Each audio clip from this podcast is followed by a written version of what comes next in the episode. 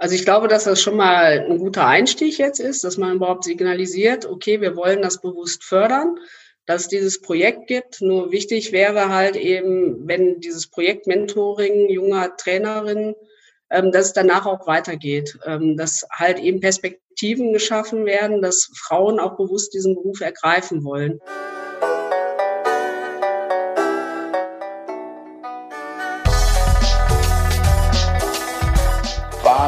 Streik. Komm, dampf nochmal. Der Erfolg hat viele Gesichter, der Misserfolg nur eins. Glaube ich auch das, wo der Trainerberuf momentan steht.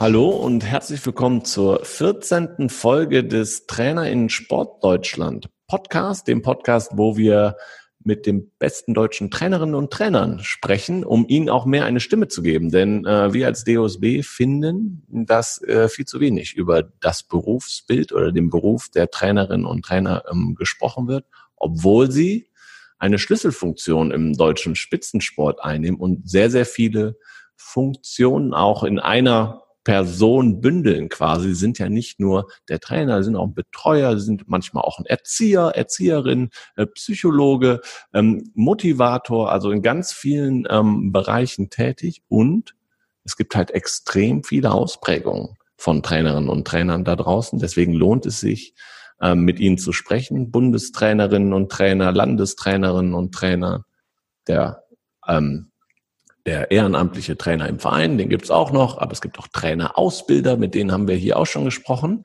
Heute ähm, soll es auch in erster Linie um den, die Nachwuchsgewinnung ähm, im Bereich Trainer äh, oder gerade die ähm, Bereich Trainerinnen gehen. Und deswegen freue ich mich, dass wir heute ähm, Sabine Tschäge zu Gast haben. Ähm, Sabine war bis vor kurzem Junioren-Bundestrainerin beim Deutschen Ruderverband, hat dann gewechselt, ist jetzt aktuell Bundestrainerin des leichten ähm, Männer-Doppelzweiers mit äh, Jonathan Rommelmann und Jason Osborne. Und ähm, Sabine begleitet die beiden bis zu den Spielen in Tokio 2021 und geht dann zurück in den ähm, Juniorenbereich. Sie ist Diplom-Trainerin und aktuell die einzige Trainerin im Deutschen Ruderverband. Sabine, ich freue mich, dass du heute mein Gast bist. Hi. Hallo Jens. Ja, ich freue mich auch. Genau, wir legen immer los. Du darfst einmal deinen Werdegang ähm, beschreiben. Wie bist du dahin gekommen, wo du jetzt bist? Naja, also ich habe äh, damals so, als ich noch sehr jung war, mit 20, ähm, zufällig ein bisschen mal ausgeholfen bei meinem alten Trainer, habe gemerkt, macht mir sehr viel Spaß. Habe dann halt immer mehr gemacht, äh, konnte mir dann aber erstmal nicht vorstellen, das hauptberuflich zu machen. Dann mit zunehmenden Erfolgen habe ich dann mit Anfang 30 gedacht, okay, vielleicht äh, probierst du das doch mal hauptberuflich und habe mich dann auf eine Landestrainerstelle in Hessen beworben. Die habe ich dann auch bekommen und habe parallel dazu dann nochmal Diplomtrainer studiert in Köln an der TA.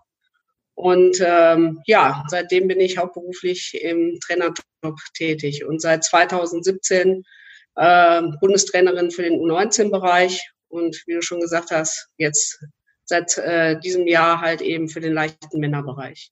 Es gibt noch eine Frau oder noch Frauen bei uns im Verband, aber aktuell im A-Bereich, äh, so wie du es eingangs gesagt hast, bin ich die Einzige. Und kannst du noch mal sagen, warum du damals Trainerin geworden bist? Gab es irgendeinen bestimmten Moment, wo du gesagt hast, yo, das das macht mir jetzt so viel Spaß, ähm, das mache ich? Ähm, ja, es ist halt einfach abwechslungsreicher. Jede Saison ist anders, jede Mannschaft ist anders, jeder Athlet ist anders. Die Aufgaben sind sehr vielfältig. Man hat halt äh, ganz viel Kontakt zu vielen Leuten. Man muss sich immer wieder auseinandersetzen, gucken, dass man am Ball bleibt, äh, kann sich halt nie zurücklehnen und jede Saison hat andere Herausforderungen. Und ja, was nach wie vor für mich halt super spannend ist, ein Boot so zu entwickeln, dass es dann Höchstleistung bringen kann. Und wenn so ein Schiff richtig läuft, dann ja, ist einfach magisch. Ah, das, da hast du ja auch schon, das wäre meine nächste Frage gewesen, auch schon die Faszination ähm, des Trainerberufes für dich gut zusammengefasst. Das ist quasi, wenn ich das nochmal wiederhole, die Entwicklung, eine Entwicklung zu fördern und gerade, glaube ich, äh, beim Rudern auch ein Zusammenspiel zwischen den Athletinnen und Athleten zu schaffen? Ja, also das ist halt eben schon ein sehr schwieriger Prozess, den wir haben, weil nicht immer die acht Besten sind auch, wenn wir jetzt mal vom Achter ausgehen, sind, müssen nicht zwangsweise die sein, die auch den Achter am schnellsten fahren. Das ist ähnlich wie beim Fußball, man braucht bestimmte Positionen.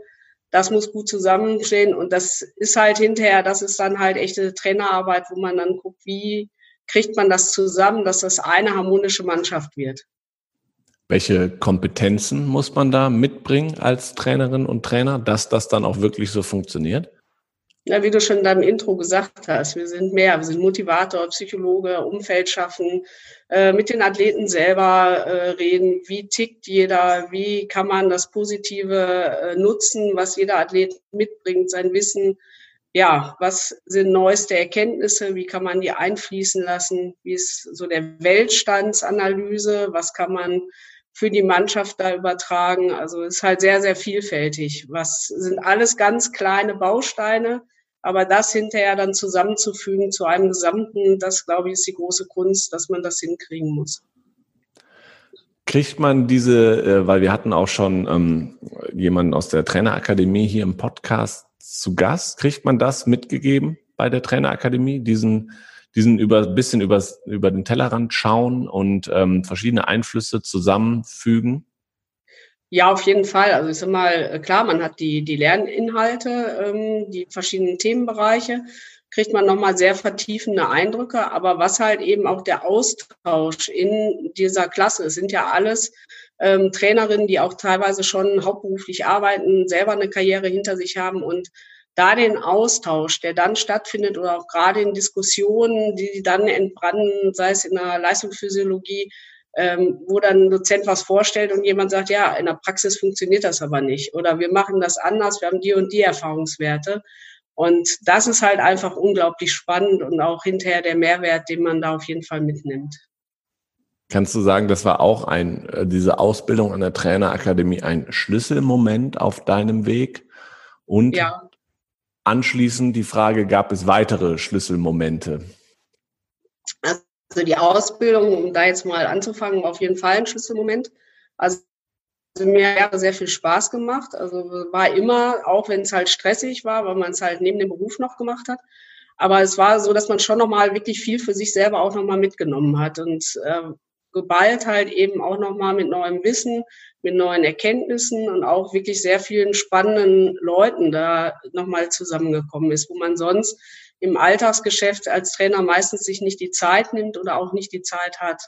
Insofern muss ich sagen, die drei Jahre haben mir auf jeden Fall viel gebracht. Und, und hm? parallel neben der Ausbildung oder vorher oder nachher noch weitere Schlüsselmomente gehabt? Ja, also ich sag mal, dass ich den Schritt zur Hauptberuflichkeit dann gewagt hat. Da hat damals der Ausbilder beim Deutschen Ruderverband gesagt, Mensch, hast du äh, denn mal drüber nachgedacht? Da gibt es auch Mittel und Wege. Und äh, das war für mich so ein Schlüsselmoment, dann zu sagen, ja, komm, ich probiere das. Ähm, das hört sich vernünftig an. Und ähm, ja, irgendwie brauchte ich so eine Initialzündung. Und das ist halt eben schon auch ähm, ja, dann Frauen gab, die das gemacht haben, ähm, sodass man dann auch gucken konnte, okay, das äh, kann doch ein mögliches Modell sein. Dann sprichst du ja gerade von Vorbildern. Wer war das denn bei dir? Also ganz stark halt, und mit ihr arbeite ich auch noch viel zusammen, ist Brigitte Bielich, die halt äh, die Bundestrainerin für den U23-Bereich ist. Ähm, ja, muss schon sagen, dass so ein bisschen wie eine Mentoring für mich war oder auch ist. Ähm, wir uns ja immer sehr gut nochmal austauschen und sicherlich auch so wegbereitend, ähm, ja, dass man da einen Weg gehen kann. Weil man muss halt einfach sagen, ist schon sehr männerdominiert, äh, der Leistungssport. Guter Übergang, äh, den du da für mich schon gestrickt hast. Ähm, wir haben ja im DOSB das Projekt Trainer in Sportdeutschland ins Leben gerufen, wo auch hier der Podcast entsprechend entstanden ist. Ähm, eine große Herausforderung, ähm, die wir da angehen, ist ja genau neue Trainerinnen für den Sport zu gewinnen. Und ähm, da hast du gerade das Thema Mentoring auch schon ähm, genannt.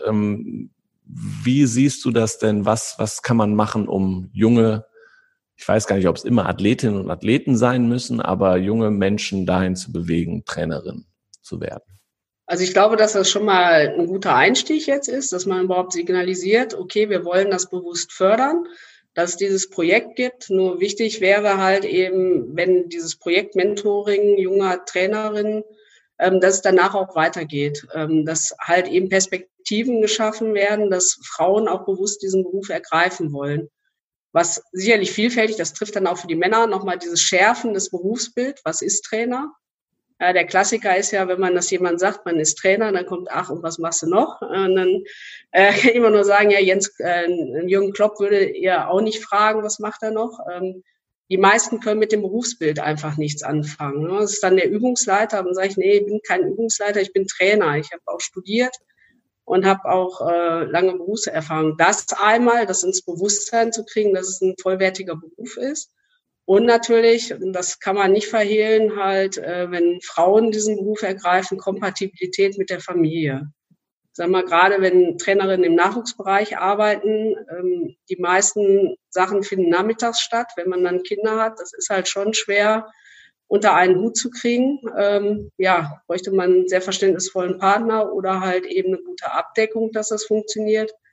Oder wenn man jetzt den Fall wie bei mir, wenn man jetzt von diesem Jahr ausgeht, äh, Olympiajahr, äh, dann ist man halt jeden Monat eigentlich in einem Trainingslager unterwegs. Ähm, ja, dann ist halt eben, wie kriegt man das ähm, ja miteinander kombiniert? Das sind so Fragen, die ja müsste man lösen, glaube ich, um eine Attraktivität hinzukriegen. Und wir konkurrieren natürlich mit den Lehrern. Also. Klar. Aber ihr im Ruderverband geht dieses Thema über ein Mentoring-Programm an. Ähm, kannst du kurz beschreiben, ähm, was ihr da genau tut? Also wir haben äh, ja zwei, äh, die, die, sich da, die sich halt ähm, in diesem Programm befinden. Ähm, wir haben mit beiden im Januar hatten wir eine große Fortbildung gehabt mit allen Landestrainern und halt äh, den hauptamtlichen äh, Nachwuchstrainern. Da haben beide mal mit teilgenommen. Ich glaube, das war für die beiden auch sehr interessant, mal zu sehen, was auch noch an administrativen Aufgaben dahinter stecken, an Organisation, an Fachwissen. Wir nutzen das halt immer auch nochmal, da Referenten einzuladen, die halt eben zu bestimmten Themen nochmal was sagen. Wir hatten da Thema Ernährung nochmal gehabt. Ähm, ja, und was eigentlich auch so eine Planung einer ganzen Saison bedarf, also allen Landesverbänden gerecht zu werden, so das haben die gut mitgemacht. Dann war eigentlich der Plan, dass sie in die unmittelbare Wettkampfvorbereitung mit reingehen und halt eben bei Regatten im Vorfeld und Nachfeld mal die Bereit Aufbereitung äh, mitmachen. Das ist jetzt dieses Jahr leider Corona-bedingt etwas auf Eis gelegt. Ähm, das ist jetzt aber nur aufgeschoben, nicht aufgehoben. Da werden aber wir weitermachen. Kann ich mir das vorstellen, dass die beiden, das sind angehende Trainerinnen und Trainer oder sind das, äh, sind, schnuppern die gerade rein oder ähm, sind die schon in einer Art Ausbildung? Also sind beide schon tätig als Vereinstrainerin, ähm, studieren aber beide auch noch parallel dazu. Bei der einen ist, glaube ich, schon der Berufswunsch, das äh, hauptberuflich machen zu wollen, auch richtig. So hat sie sich und bei der anderen ist so, sie möchte gerne im Rudersport was machen, aber wahrscheinlich den Fokus bisschen mehr Richtung Lehramt dann auch legen. Aber es wäre auf jeden Fall halt, äh, es gibt ja auch Lehrer-Trainerstellen, ähm, ja, so in der Richtung halt was zu machen. Habt ihr die bewusst ausgewählt? Haben die sich beworben? Wie lief da der Prozess? Ja, wir hatten äh, bewusst eine Bewerbung raus, also ein Bewerbungsverfahren eröffnet. Äh, daraufhin hatten wir auch eine sehr gute Resonanz und haben aus, das waren circa 20 Trainerinnen, die sich beworben haben, durch alle Altersklassen, äh, haben dann zwei genommen, wo wir sagen, okay, da ist schon der Background da und auch der Wille, ähm, dass man, dass der Weg Richtung Hauptberuflichkeit gehen könnte. Ähm, habt ihr denn. Weil es ein enges Rennen war. Also wir hätten noch mehr nehmen können. Das ist ja gut. Dann, ja. dann ist da ja Potenzial. Also es gibt, ja, es gibt sie doch, die jungen Trainerinnen. Ja.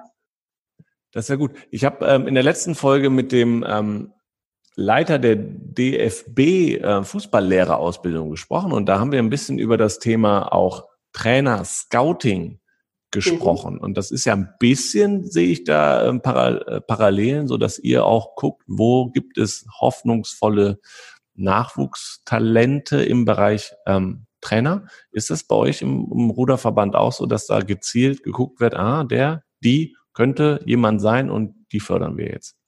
Also wir gucken, sprechen natürlich auch gezielt an, wenn wir merken, jemand hat da einen guten Draht äh, und kann halt eben auch mit Athleten gut umgehen und bringt so diese Schlüsselsachen mit, dass wir da auch sagen, Mensch, hast du mal drüber nachgedacht und können wir dir irgendwie helfen?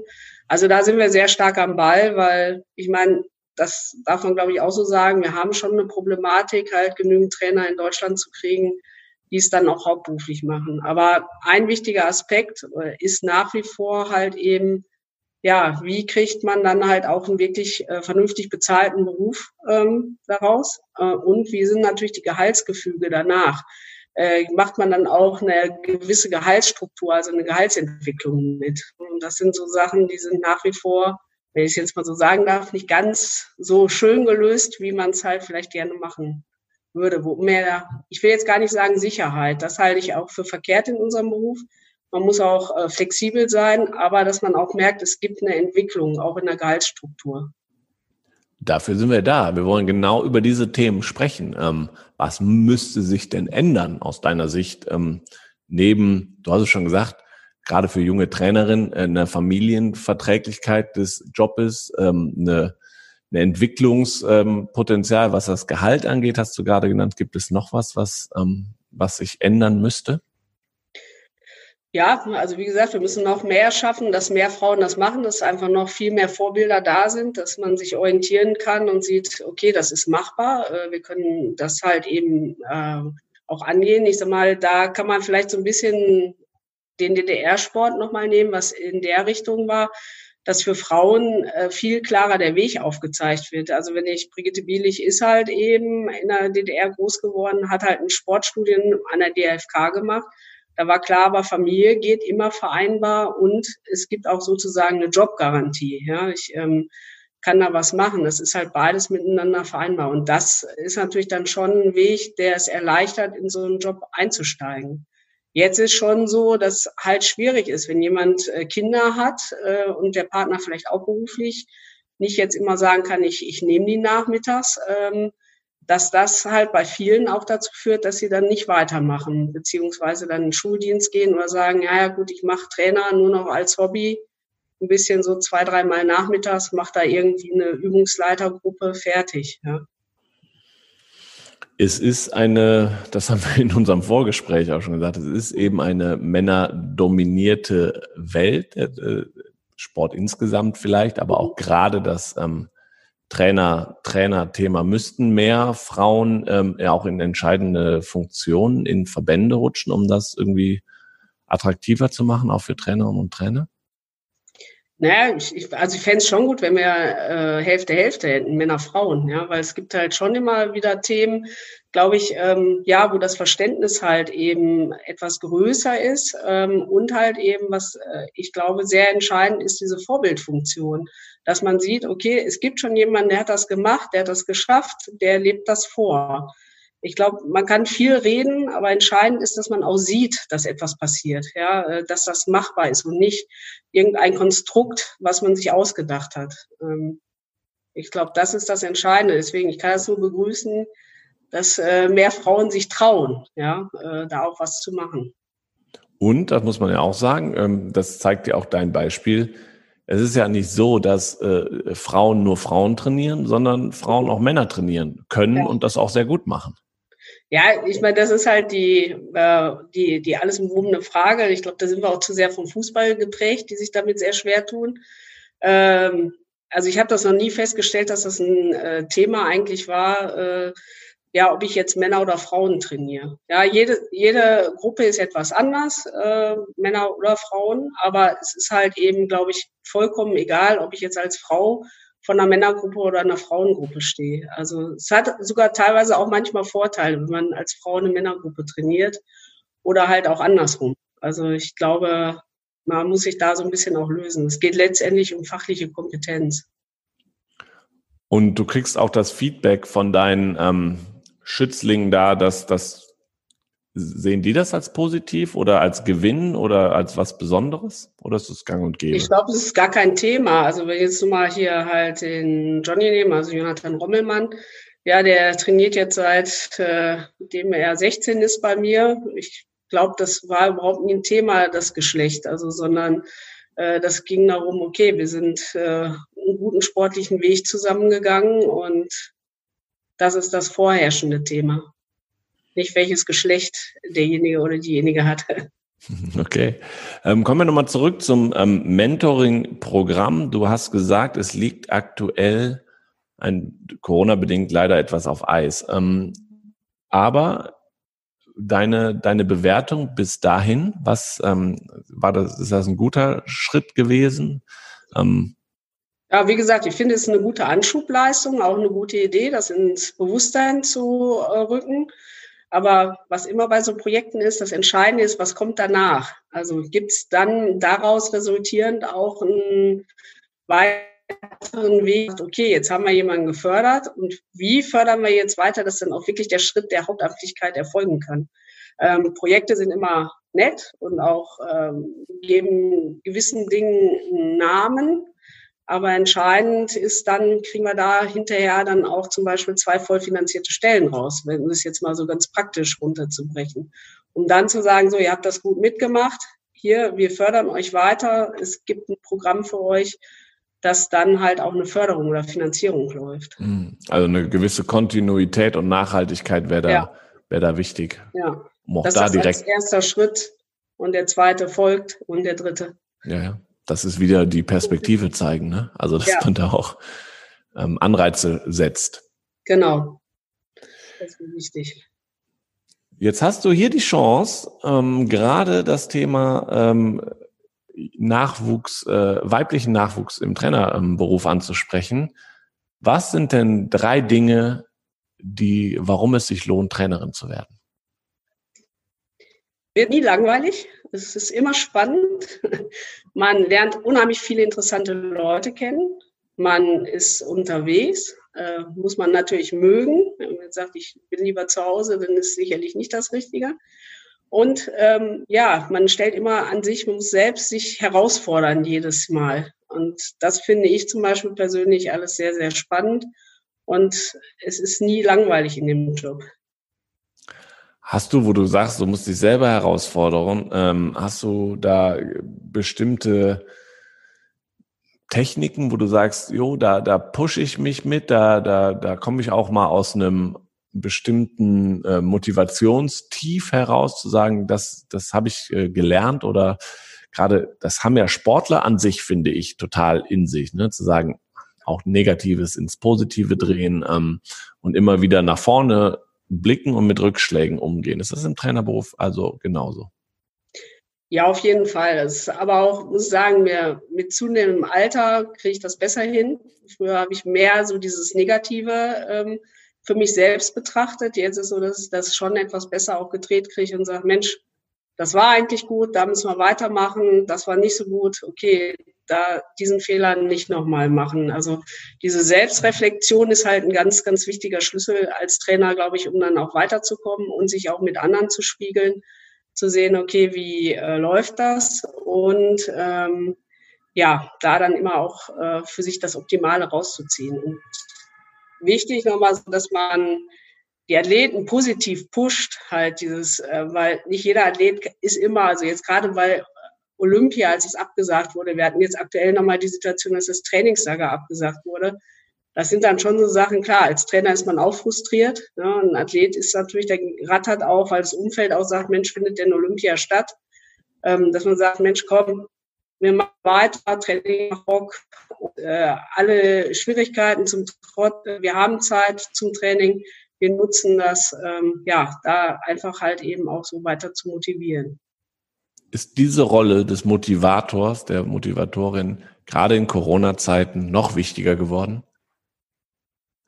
Ja, also jetzt gut, bei denen, die Olympiaziel haben, das ist ein festes Ziel, aber ich sag jetzt gerade meine ganzen Vereinskollegen, die ähm, im Nachwuchsbereich arbeiten, das war für die schon eine sehr, sehr harte Saison und ist auch immer noch, weil ja schon wieder durch den Lockdown sehr unterschiedlich ähm, ja, zusammen trainiert werden kann oder nicht zusammen trainiert werden kann. Und da ist, ist halt schon wirklich Hut, da ziehe ich meinen Hut vor den Nachwuchstrainern, die da wirklich einen sehr guten Job machen und alle versuchen, zu halten.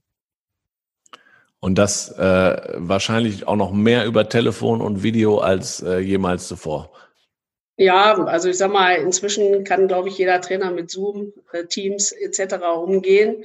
Ähm, und also gibt's ganz äh, witzige Formate, was da teilweise gemacht wird, wie zusammen trainiert wird.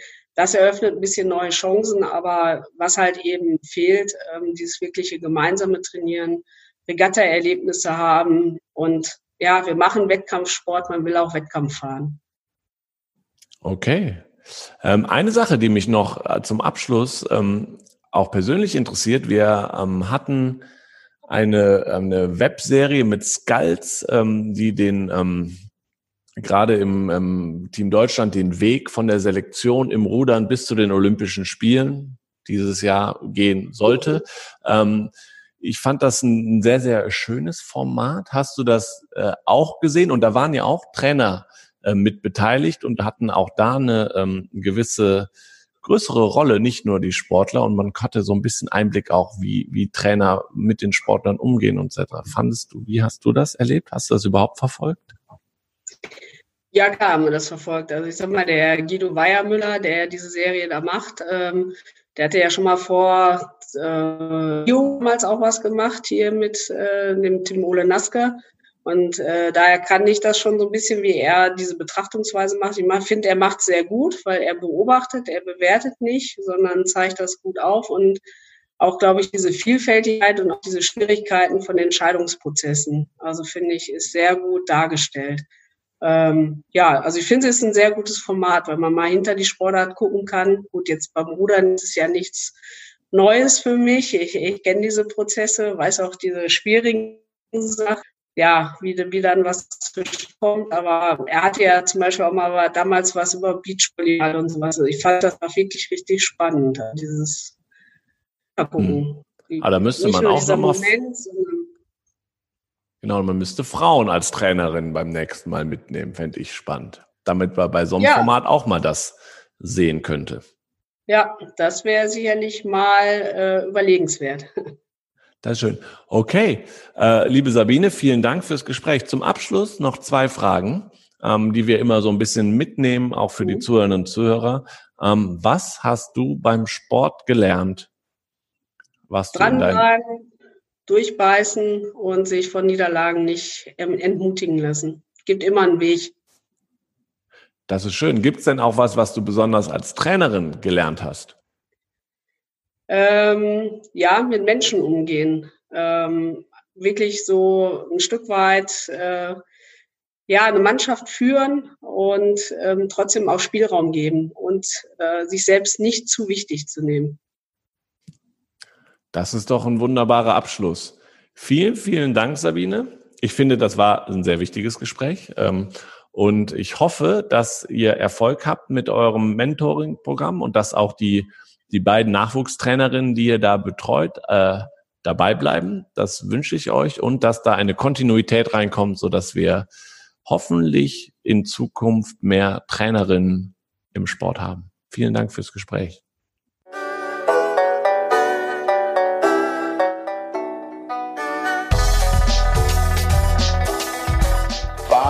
Streik. Komm, dampf nochmal. Der Erfolg hat viele Gesichter, der Misserfolg nur eins. Glaube ich auch das, wo der Trainerberuf momentan steht.